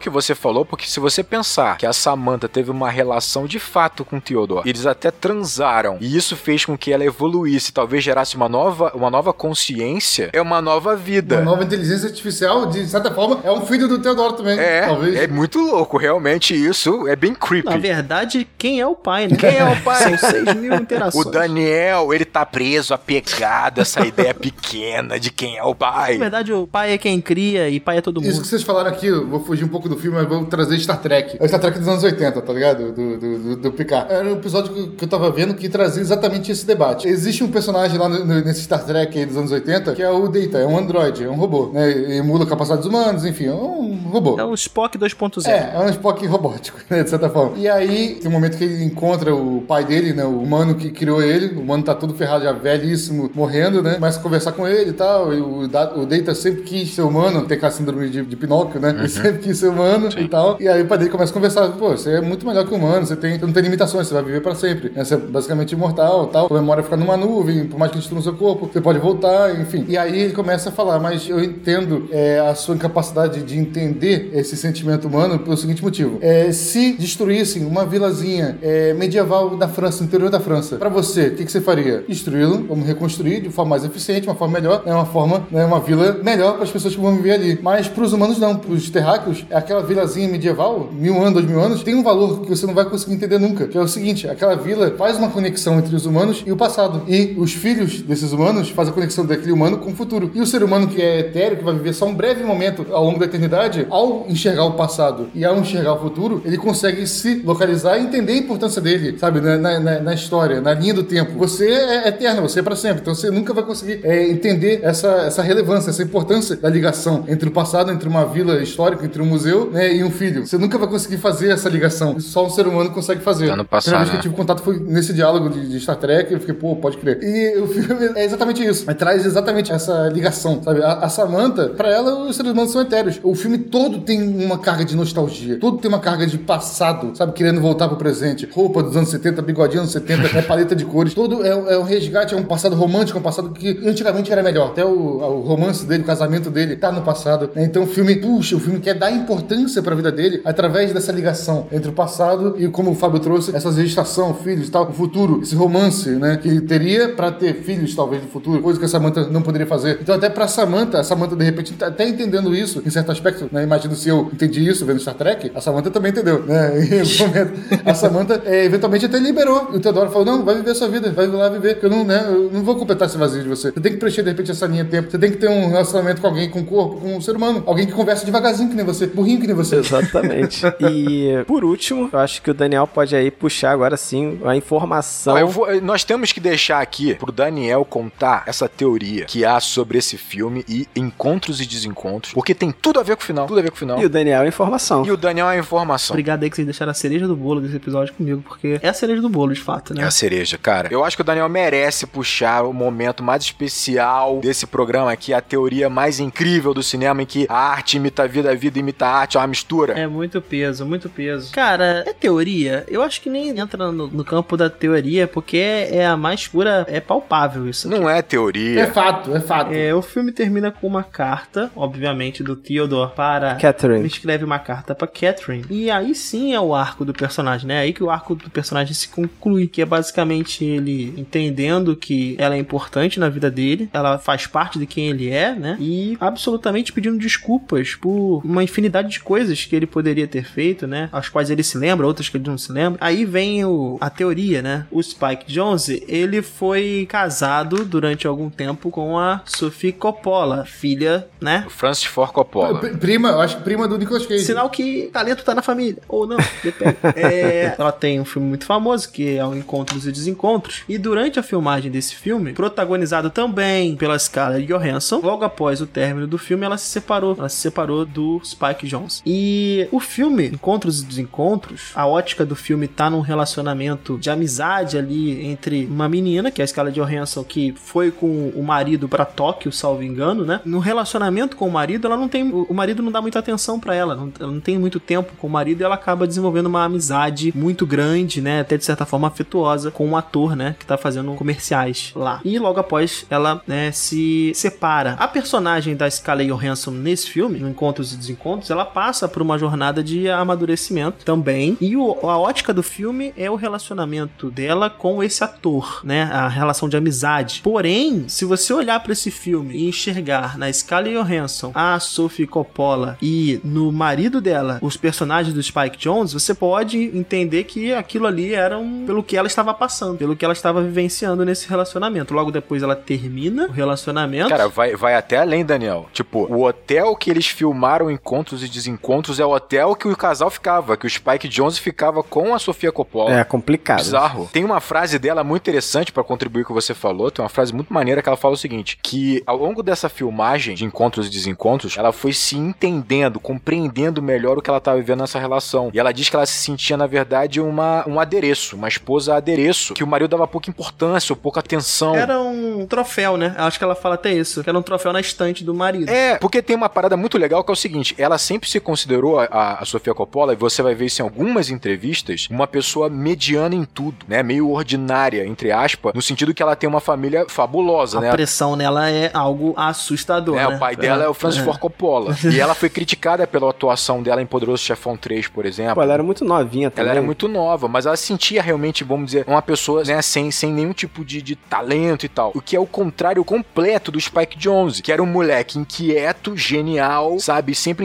cercado de pessoas, um cara. E casado com a Sophie Coppola. Exato. né? Então ele brilhava e apagava ela. E ela foi se entendendo, né, como mulher, foi também encontrando o talento dela pra direção, ela é uma grande diretora. E aí é muito louco, né? Porque ela termina de filmar o Encontros e Desencontros, ela mesmo vê o que ela construiu e ela percebe claramente que ela não tem como continuar o casamento com o Spike Jonze. né? Ela, ela de fato aprendeu com o filme que ela tava fazendo. É. Esse processo faz com que ela se separe. No caso do Her, existem cenas espelhadas. Tem cenas que tem no Her que são muito similares a Encontros e Desencontros. Tem as filmagens do Theodore na rua, nos transportes públicos, Quando né? ele vai na varanda do apartamento, é muito parecido com ela olhando Tóquio de longe. É absolutamente similar, cara. Assim, não tem nem o que tirar nem pôr. E o- a carta final, basicamente, é Spike Jones dizendo pra Sophie Coppola que, olha, obrigado, desculpa pelo que eu fiz, obrigado pelo que você me acrescentou, e a partir de agora eu posso seguir. Porque após o término com a Sophie Coppola, o Spike não conseguiu se envolver em nenhum outro relacionamento, tal qual o Theodore. Então, eu acho que nem é teoria no final das contas, né? Eu acho que é, de certa forma, uma retribuição. O filme, o filme é um presente. Uma terapia do Spike Jonze. É uma aceitação. Não, eu vou te falar que eu não acho nem que a carta é um pedido de desculpas em si. Eu acho que é ele entendendo isso, ele declarando a ela a importância que ela teve na vida E dele. enviando amor. Que ele fala, não importa onde você esteja, com quem esteja, né? Eu venho aqui enviar amor. Cara, e sabe o que é doido? Você imaginar o seguinte: Her, ele foi escrito ao longo de 10 anos. Tipo assim, o Spike Jones teve a ideia em 2003, se não me engano, mais ou menos. Quando ele conversou com uma inteligência artificial na época, muito mais limitada, obviamente, né? Foi, 2003 foi Encontros e Desencontros. Então, término do casamento dele, ele começa o processo do filme. Ah, então é isso mesmo, é isso mesmo. Olha aí que loucura. E aí ele vai ter a ideia pra Her, que ele vai amadurecendo ao longo desses anos. E também vai ser o primeiro filme que ele vai roteirizar, né? De fato, ele vai roteirizar completamente. Produção totalmente pessoal, completamente dele. Aí sim, declaração do amor mais genuíno possível, né? De um casal que, bem ou mal, cresceu junto. Evoluíram. Cara, é lindo demais essa parada. Eu vou te falar uma coisa, eu quero, eu guardei pra mim o seguinte, quando eu descobri essa teoria, soube, pô, eu falei, vou ver os dois filmes direto, um imediatamente depois do outro, porque eu quero essa experiência pra mim, cara. Aí eu vou simplesmente me afundar em melancolia e aí vocês gravem sozinhos. Você não pode fazer isso. Tá proibido, E essa é uma carta que emite amor, né? Isso é muito interessante. E, cara, tem gente tão perdida, sei lá, na minha concepção tá perdido. Porque, pô, eu, eu tava lendo alguns materiais, assim, né, na internet e tal, pessoas escrevendo sobre, sobre Her. Cara, eu vi um cara dizendo que, tipo, a cena final, ele tá chamando a Amy pra subir no prédio e se matar, pra pular do prédio. Falei, cara, não é possível, não é possível que o cara ache isso. Vocês acham isso? Não, né? Pelo amor de Deus. Claro que não. Não, eu não acho isso, mas eu já encontrei com pessoas que, é, só pra você, se você pegar só o diálogo final, dá a entender, de certa forma, que eles vão caminhar juntos agora, não necessariamente pro lado do, do, do prédio, né, necessariamente, mas que agora eles estão juntos. Então, mas é uma relação sendo construída, não de amor, mas é uma relação resgatada de amizade, cara. É, porque no final das contas, o fim é também um começo pra eles, né? Então a relação com a Samantha terminou e outra vai começar, né? É. Não, é superar essa fase e seguir em frente. É, mas se você pegar só o final, a,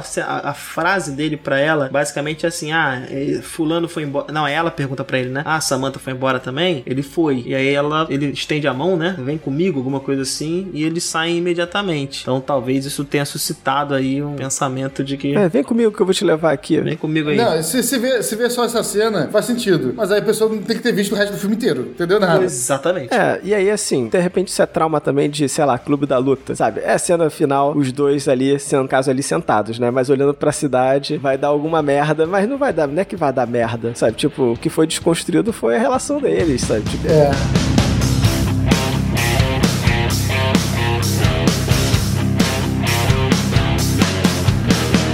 E se você gostou desse podcast e você quer adicionar seu comentário, seu pensamento, a sua interpretação sobre o filme Her pra gente, você pode falar com a gente em alguns canais, né, Gabriel? Aonde você pode falar com a gente? Vamos lá. É, eu cheguei enquadrando aqui pelo, pelo YouTube, né? Conhecia o Gabriel né, no, no Acabou de Acabar. Cheguei pelo YouTube. Como falo com vocês pelo YouTube? Só usa o No YouTube. YouTube a gente tá com o canal Enquadrando, que você pode encontrar lá no youtube.com barra c barra enquadrando, você vai encontrar lá no nosso canal. Perfeito, perfeito, Fábio. Mas eu sou uma pessoa de poucas palavras, só palavras e poucas palavras. Que no caso, a minha rede favorita é a mesma do Gabriel, é o Twitter. Você vai falar com a gente lá no Enquadrando Underline, o nosso Twitter lá que tem nossos admins, o Flávio, o Caio, que cuidam lá do Twitter. E a gente tá sempre lá adicionando mais discussão na- nas conversas. Então vai falar com todo mundo lá, porque agora até o Rodrigo tem Twitter. Eu tô, eu tô. Parabéns, parabéns, Rodrigo. Seja bem-vindo a esse mundo de tretas. Obrigado. Tô gostando. Mas, enfim, eu, na verdade, gosto mesmo assim de, de assistir vídeos recebidos incríveis que o Daniel tem lá né, em uma outra rede. Que rede seria essa, Fábio? A rede é o Instagram, né, Gabriel? Então Você pode entrar lá em Enquadrando Underline Oficial, que é o nosso Instagram lá, e o Daniel tá sempre alimentando aqui no Instagram, você fala diretamente com ele lá, impressionante. Tenho que dizer aqui que não sou só eu, o Rodrigo agora tá Tô ajudando. ajudando muito. Ah, eu converso lá bastante. É. Podem mandar mensagem que eu tô sempre conversando no Instagram, Daniel também. É, e por fim, eu sou como esses quatro elementos aqui, eu sou um velho. É, eu gosto mesmo é de carta, carta postal, queria, eu queria selo, queria correios. Eu quero pedir pro Teodoro escrever uma carta pro Enquadrando. Para que e-mail a Samanta manda? Vai mandar pro e-mail lá do Acabou de Acabar, o canal do Gabriel Gaspar, que é contato arroba acaboudeacabar.com.br, que é o nosso e-mail lá pra poder fazer negócios e essas coisas. Negócio, negócio, quero, quero patrocinar, quero dar dinheiro, quero dar dinheiro pra esse povo, pra esse podcast. Manda Um e-mail. dia a gente vai ter um- alguma forma de, de ganhar dinheiro, né? Eu espero, né? Não só de gastar. Vou te falar uma coisa. As empresas deveriam estar atentas ao enquadrando enquanto o nosso valor ainda é negociável. Eu acho. Só tô dando uma dica. É conteúdo de qualidade. Válida essa dica, Rodrigo. Então é isso aí. Um grande abraço. E bons filmes.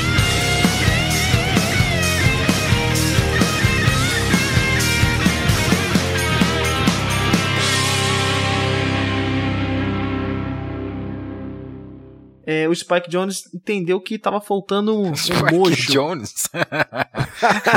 Spike Jones. Eu não falei certo? Falei errado? Acho que você falou Spike Jones. Eu gostei, mas não é. Spike Indiana Jones. Repete aí, repete Peraí, aí. deixa eu pegar o nome todo do cara aqui. Spike Jones. Spike Jones, é. Ah, vou no IMDB. Não acredita na gente não, Daniel. Tipo assim. Homem de pouca fé. Essa informação não parte dele, ele não aceita a informação dos outros. Minha voz mudou, né, no início, né? Quando eu falei isso, né? Porra, tô vendo aqui no gráfico aqui, minha voz estourou ali, mas tudo bem. Se você fosse a inteligência artificial de alguém, seria uma merda, porque tua voz muda toda hora, fica mais alta, mais baixa. Porra, caraca, tá foda. Não, é porque eu tirei o negócio aqui da frente, mas vamos ver, vamos ver se vai. E se esse entendimento parte só de, de nós, a gente pode entrar num, numa cilada ou numa armadilha tal qual a do Theodore, né? Que ficou em espiral. Ninguém vai completar nada, ninguém vai agregar nada. É isso mesmo? Fiquei perdidão. As pessoas. ok. Perdemos o Márcio. Perdemos o Márcio. Perdemos o Márcio. Vou continuar sozinho aqui no meu monólogo, Marcelo. Você continua aí, Marcelo.